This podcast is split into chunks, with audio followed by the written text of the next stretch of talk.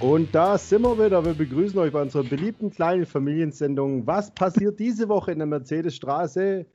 Präsentiert wie immer von VfB Handa im aktuellen Viertelstündle. Hier ist der Michi, mir zugeschaltet Tino. Servus, hier.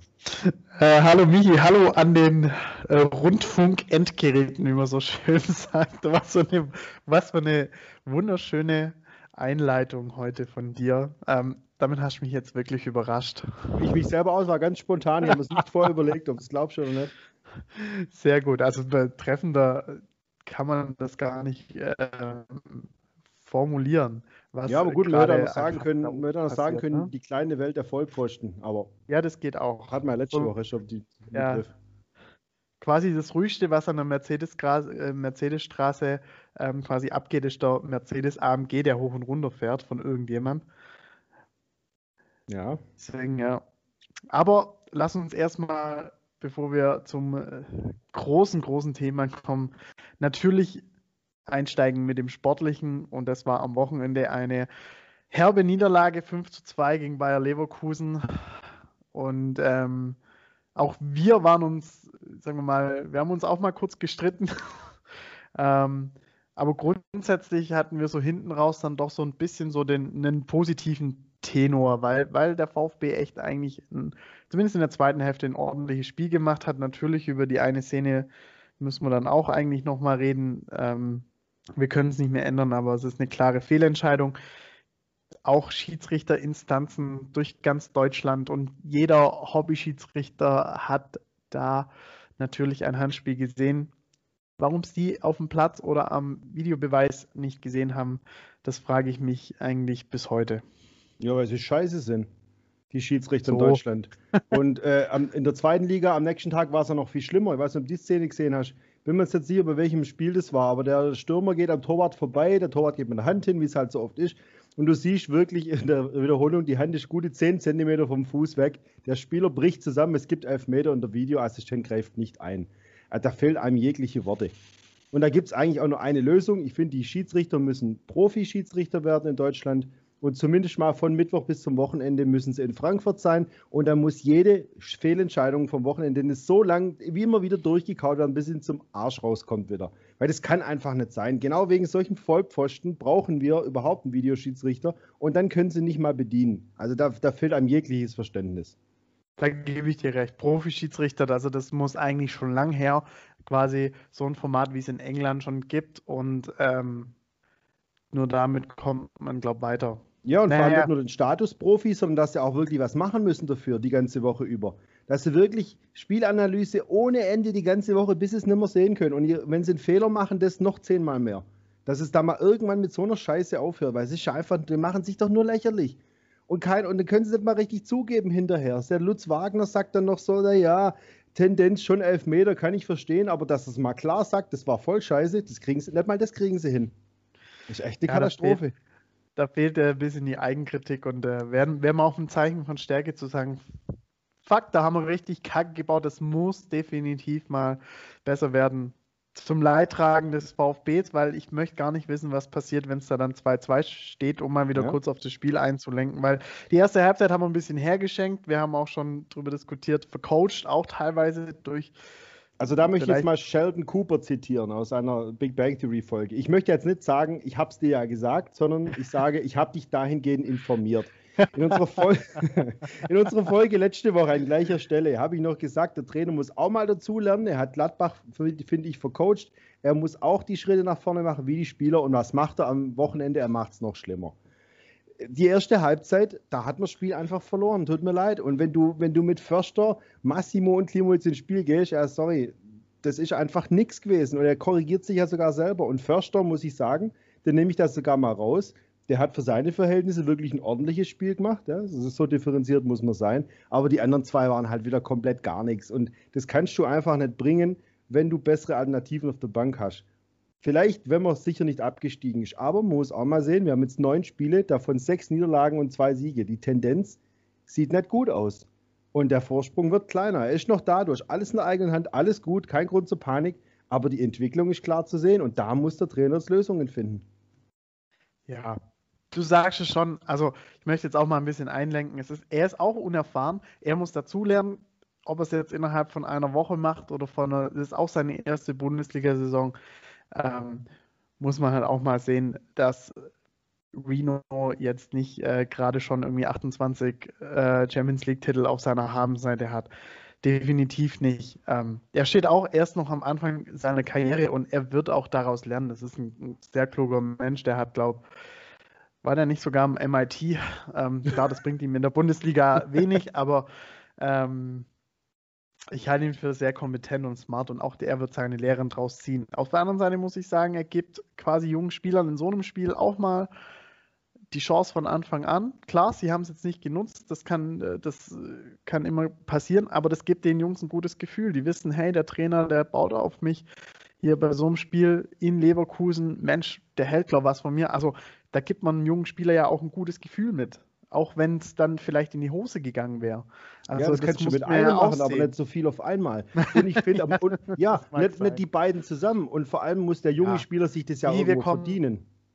Nee, wir kommen da, glaube wir, wir, wir stehen da, glaube ich, ein bisschen auseinander und ich glaube, wir könnten jetzt die ganze Viertelstunde so durchdiskutieren. Nein, aber ein Beispiel ja auch schön noch geben. Er, was er zum Beispiel richtig gut gemacht hat, er bringt den Ahamada. Wie alt ist der Kerl? 17, glaube ja. ich. Ne? Er, dem gibt er die Chance, der wirft rein, aber der Unterschied zwischen Ahamada und Massimo ist, dass du in der, in der Halbzeit von Ahamada mehr gesehen hast als von Massimo in zwei Jahren. Und das, das rechtfertigt dann keine Aufstellung. Sind aber auch unterschiedliche Menschen und also das ist jetzt auch sehr pauschalisiert. Aber jetzt, wie gesagt, Michi, wir kommen da, glaube ich, diese Saison nicht mehr auf einen grünen Zweig. Wir zwei. Das ist ja auch schön, dass wir was.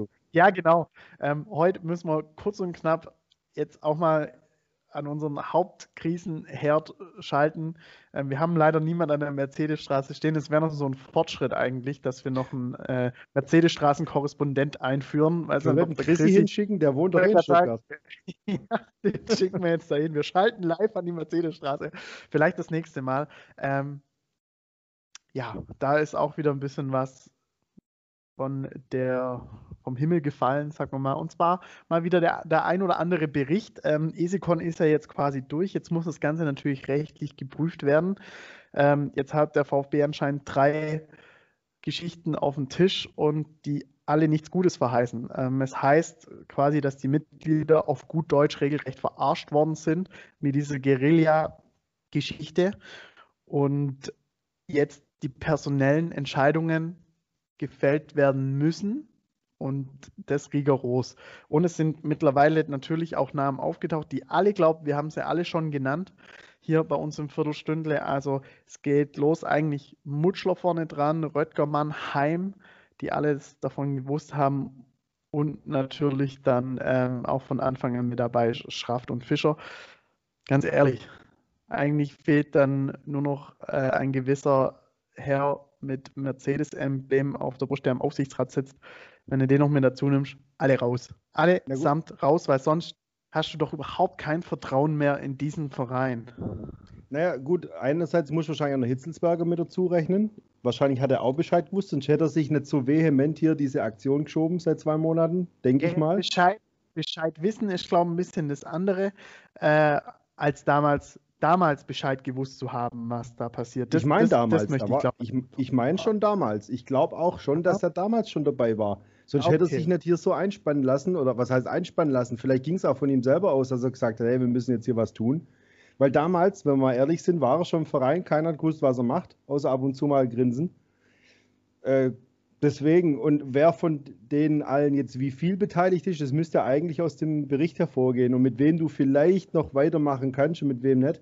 Aber so Details, ganz genaue, hat man ja noch nicht. Ich habe jetzt gelesen, der Vogt würde diesen Bericht gerne online veröffentlichen, komplett. Das wäre natürlich eine geile Sache. Wäre gut, wenn er das durchkriegt, dass man sich auch wirklich mal selber ein Bild machen kann. Richtig transparent. Ja, das ist auch der einzige Weg, finde ich, weil so, du weißt immer nie so recht, was stimmt, welche Seite, hier, da ein bisschen, da ein bisschen. So, so ein Bericht wäre echt mal geil zu lesen. Da könnte ich mal offiziell wirklich sehen, mit wem geht es vielleicht noch, wer hat Bescheid gewusst, aber nicht wirklich mitgemacht und wer ist wirklich verantwortlich.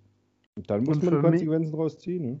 Und für mich ist jetzt ja eigentlich Klaus Vogt der Mann, der jetzt vielleicht wieder ein bisschen mehr an Vertrauen gewonnen hat, weil er quasi, er, kann sich ja nur bestätigt fühlen in dem, was da jetzt alles rauskommt, weil diese Front, die sich da gebildet hat, die, die schießt ja gegen ihn, das knallt.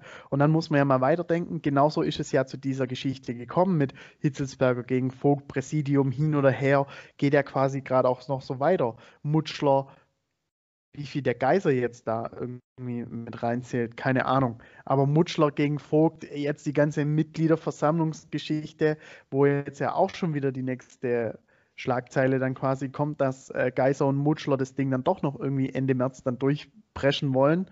Äh, auch online und virtuell, wenn es sein muss. Klaus Vogt natürlich immer noch dagegen ist und 140 Fanclubs vom VfB auch dagegen sind. Da muss man sich ja fragen, äh, wo guckt denn dieser Rainer Mutschler eigentlich hin? Also wie weit weg von der Basis ist denn der Typ?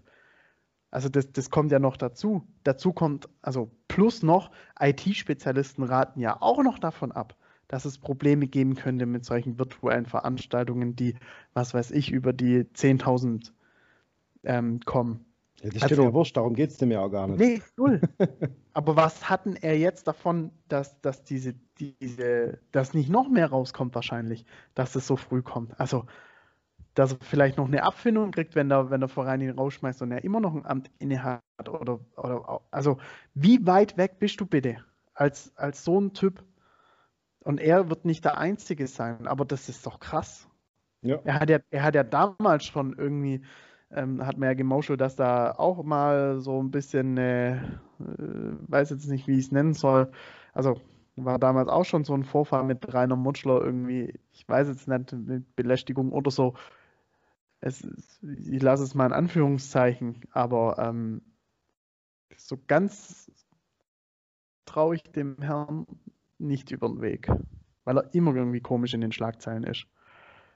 So alle ja, Schuhe. Diese Schlagzeilen sind ja genau, was ich gerade meine. Du weißt halt nie so genau, wie viel davon stimmt, aber wenn du jetzt mal wirklich diesen Bericht lesen dürftest, ja. das wäre natürlich gut, ja. Das wäre richtig gut. Ja, lass uns mal so stehen. Nächste Woche mehr. Jetzt haben wir noch drei Minuten. Und dann gehen wir wieder zurück auf das Sportliche. Wir schließen den Kreis und ein großer Kreis schließt sich auch für Sammy Ira. Er kommt zurück am Samstag ist es soweit. Hört ihr natürlich wieder live bei uns auf YouTube. VfB der Handa, 15.25 Uhr. Der VfB zu Hause gegen Hertha BSC. es blutet ein bisschen das Herz bei mir, wenn ich ihn dann in einem Hertha-Trikot sehe. Aber äh. man, muss, man muss, ich meine allgemein, man muss ja sagen, beim VfB aktuell hätte er auch überhaupt keinen Platz gehabt, hätte ich auch überhaupt keinen Bedarf gesehen. Nee, auf keinen Fall. Also, das muss man ja definitiv dazu sagen. Es ist halt nur so ein, es ist ein rein emotionales. Ja, und vor allem mit, mit Rückholaktionen von ausgedienten Ex-Spielern, die nochmal äh, letzten Strohhalm greifen wollen, bevor die Karriere vorbei ist, haben wir wirklich genug Erfahrung gemacht die letzten Jahre. Ja, komm es. Und Co. Ähm, Nee, also gut, wenn er nochmal meint, nochmal zu Hertha gehen zu müssen, okay, so als Abschluss, aber der Kerl hat, glaube ich, seit 2019 kein Pflichtspiel gemacht gehabt und jetzt ist er, glaube ich, eingewechselt worden. Ja, Askasiba kommt auch zurück, auch nicht vergessen, ja. Aber ja. Hertha natürlich ja, angelockt, jetzt haben sie wieder so ein bisschen Schwung, ja. Ja, also wenn man mal die Situation bei der Hertha, die ist ja noch prekärer als äh, zum Beispiel noch beim ersten FC Köln oder woanders und bei uns sowieso. Also ich sehe hier in den letzten fünf Spielen vier Xe und ein, ein, graue, ein ausgegrautes Minus, was unentschieden bedeutet. Also laufen tut es bei denen nicht. Klar, jetzt haben sie erstmal ein Spiel gemacht mit Pardadei, mit den ganzen Neuen und das auch noch gegen die Bayern knapp 1-0 verloren.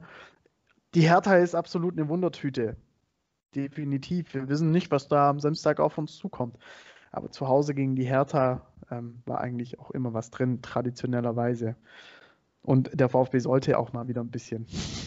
Ja, um diesen Trend zu stoppen, weil irgendwann wird der, der Vorsprung halt immer kleiner und dann werden sie doch vielleicht nervös. Und das im Prinzip hast du jetzt ja Hertha, dann kommt Köln und nach Köln kommt Hoffenheim, oder? Ist das Schalke? Nee, Schalke. Schalke kommt. So, wenn du jetzt angenommen die drei Spiele tatsächlich gewinnen würdest, bist du wahrscheinlich nach menschlichem Ermessen durch.